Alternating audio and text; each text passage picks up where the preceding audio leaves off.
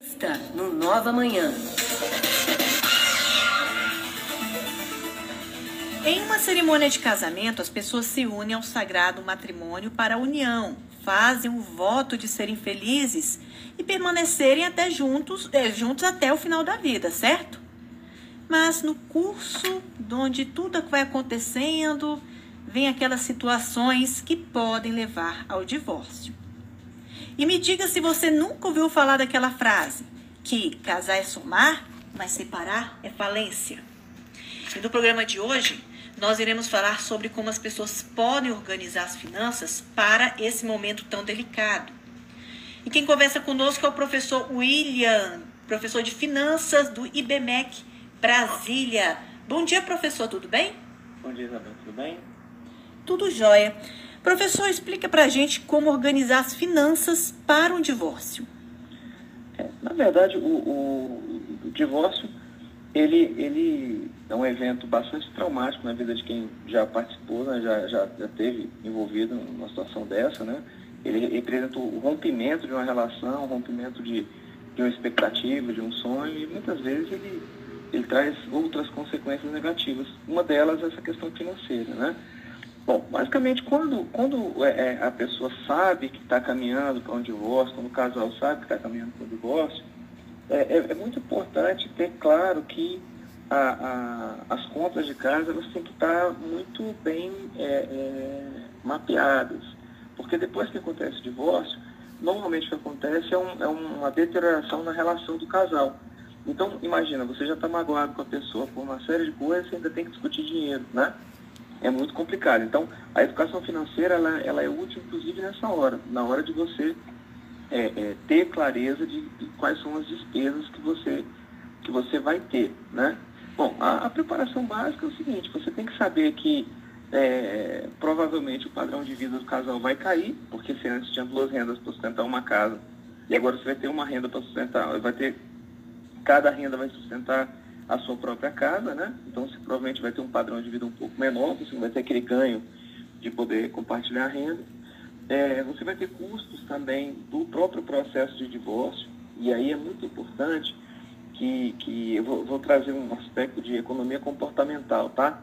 Que é o seguinte, é, às vezes, por conta das emoções envolvidas em um divórcio, é, que acabam tendo um, um, um efeito destrutivo para o próprio relacionamento, para a própria é, é, dinâmica desse divórcio, você acaba tendo um impacto financeiro muito maior do que seria um, um divórcio amigável, um divórcio mais, mais rápido. Né? É muito comum, quando você, exemplo, entra num, num divórcio litigioso, que, que, o objetivo deixa de ser é, simplesmente fazer uma partilha adequada, definir as responsabilidades com relação aos filhos, e passa a ser destruir o outro, tomar tudo, enfim. Isso é, é muito complicado, porque no fim você acaba, é, é, você pode até destruir o patrimônio, entendeu? É, é, é, muito comum isso, não só em divórcio, como em inventário também, né? A gente tem casos de, de empresas grandes que acabaram ficando, ficando viabilizadas pela briga da, da, do, dos. Tá?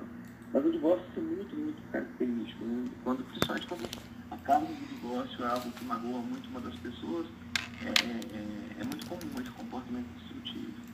E professor, é uma dúvida que muitas pessoas têm. Algumas pessoas, é, no caso, é, o casal nem os dois trabalham, né? E às vezes acaba um dependendo financeiramente do outro. E nesse caso, como é que faz? Pois é, esse caso é um caso é, é bastante complexo. É, e, e, aí também entrando numa, numa questão mais comportamental, e, e, é, é uma das razões, é, é, infelizmente, que muitas mulheres ainda se submetem à, à violência doméstica, submetem a, a tratamento degradante, que é exatamente essa falta de condição de se manter após o divórcio. Né? Numa situação dessa, normalmente o que ocorre é que, de fato, há uma queda muito grande do, do, do padrão de vida da pessoa que não trabalha. Né? Ah, por mais que, que os juízes, em alguns casos, eles ainda concedam uma, uma pensão para o cônjuge que não trabalha, isso está se tornando cada vez menos comum, tá, gente? É importante que, que se diga principalmente para mulheres jovens, às vezes tem sido é, adotada algum rigor com isso, porque é parte do pressuposto que ela poderia trabalhar também, né? É, é, mas de fato essa, essa pessoa ela fica numa situação muito fragilizada. E aí a, a educação financeira, a responsabilidade com os gastos se torna ainda maior. Né?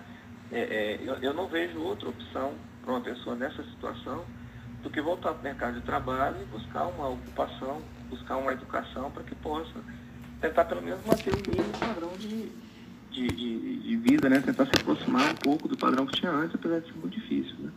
Professor, outra dúvida que surge entre os casais é sobre quem deve sair de casa, já deve comprar um imóvel ou é mais indicado alugar até passar esse tempo é, tão delicado?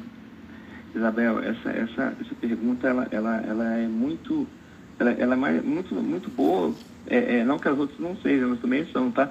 Mas essa é muito boa porque o que acontece muitas vezes com as pessoas que, que acabam se separando, principalmente depois de um longo tempo de casamento, é que de alguma forma elas, elas, é, elas regridem um pouco, assim, é, elas, elas se sentem como se tivessem 20 anos novamente, né? E aí todos aqueles sonhos que elas tinham aos 20 anos, elas pensam que podem fazer. E aí não só a questão do imóvel, né, que você está dando um exemplo mais concreto, assim, ah, o David já comprou um imóvel, mas assim, as pessoas costumam comprar muita besteira, entendeu? Às vezes o, o, os, os, homens compram um barco, as mulheres fazem uma plástica, assim. E, e, e o pós-divórcio não de você tomar nenhuma, nenhuma atitude drástica. Pelo contrário, você tem que é, ter muita serenidade até que a situação toda se estabilize. Vamos lembrar que, que apesar do divórcio ser uma coisa que do ponto de vista documental é rápida, do ponto de vista de, de maturidade, de, de sentimento, ele tem um processo também, né?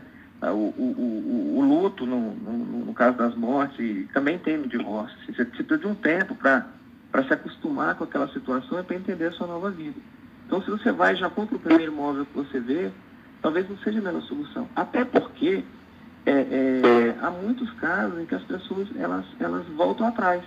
Então, imagina, você veio, se divorciou, comprou um imóvel, aí você volta com sua mulher, vai vender de novo. Então, talvez a, a, a, conselho mais adequado seja ter muita serenidade, muita calma, não tomar nenhuma medida drástica e, e, assim, deixa a situação se estabilizar. Quando a situação se estabilizar, aí sim você toma a decisão de comprar imóvel, né?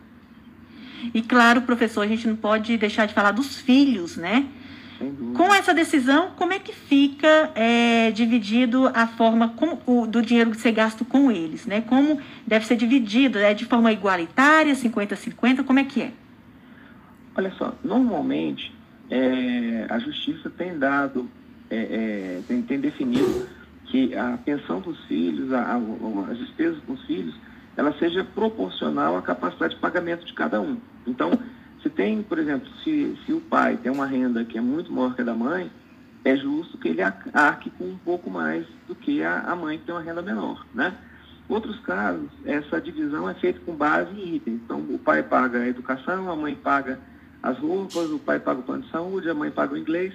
Isso é muito caso a caso. Mas, em geral, há sim uma tendência de que seja ligado à renda. Né? Então, quem, tem, quem pode mais, paga mais.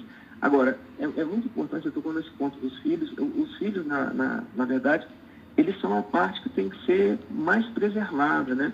Porque nessa história todos os filhos são os que têm menos culpa da situação e são os que mais vão sentir o impacto desse divórcio. Então, é, é, é muito importante que durante o processo de separação, essas questões financeiras não sejam, não sejam utilizadas é, é, para tentar influenciar os filhos na, na, na decisão, entendeu?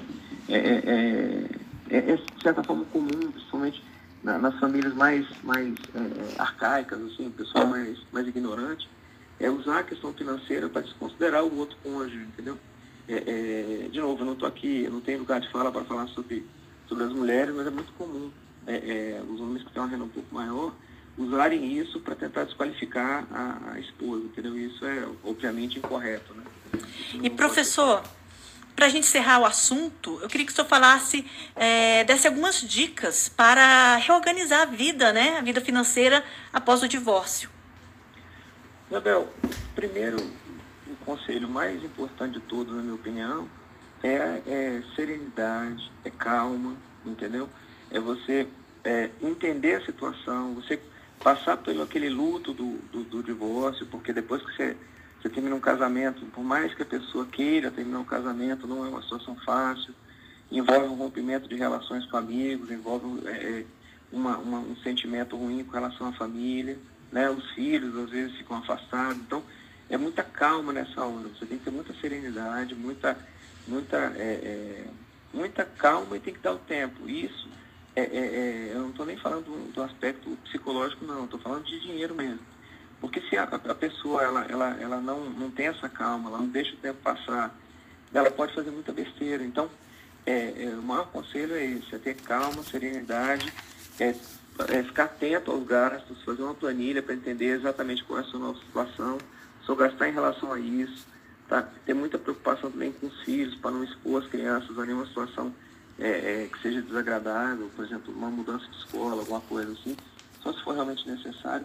Não é hora, a, a grande mudança já foi feita, não é hora de você ficar fazendo mais mudanças, não. Assim, faz aquela, consolida, depois que você tiver certeza, você vai e, e aí você parte para outras, outras eh, né? Deixa dar uns seis meses, aí você parte para comprar um apartamento, trocar de carro. É, eu acho que esse é o maior conselho. Eu acho que quem tem que ser preservado são as crianças nessa hora, que sofrem bastante, entendeu? E, enfim, é, é uma situação que, que é a serenidade. Acho que é a serenidade e responsabilidade. Serenidade, então, né, professor? Muito obrigada pela sua participação aqui no nosso programa. Obrigado a você, Isabel. Tá aí, conversamos com o professor William, ele que é professor de finanças do IBMEC de Brasília, falando sobre esse momento delicado, né, que é o divórcio, né? Ninguém quer, mas às vezes acontece. Né? E como reorganizar as finanças, né? É sempre bom a gente lembrar desse assunto, afinal de contas, muitas pessoas têm filhos, né? E como o professor contou, falou pra gente, serenidade acima de tudo para tomar a melhor decisão nesse momento, tá certo? 9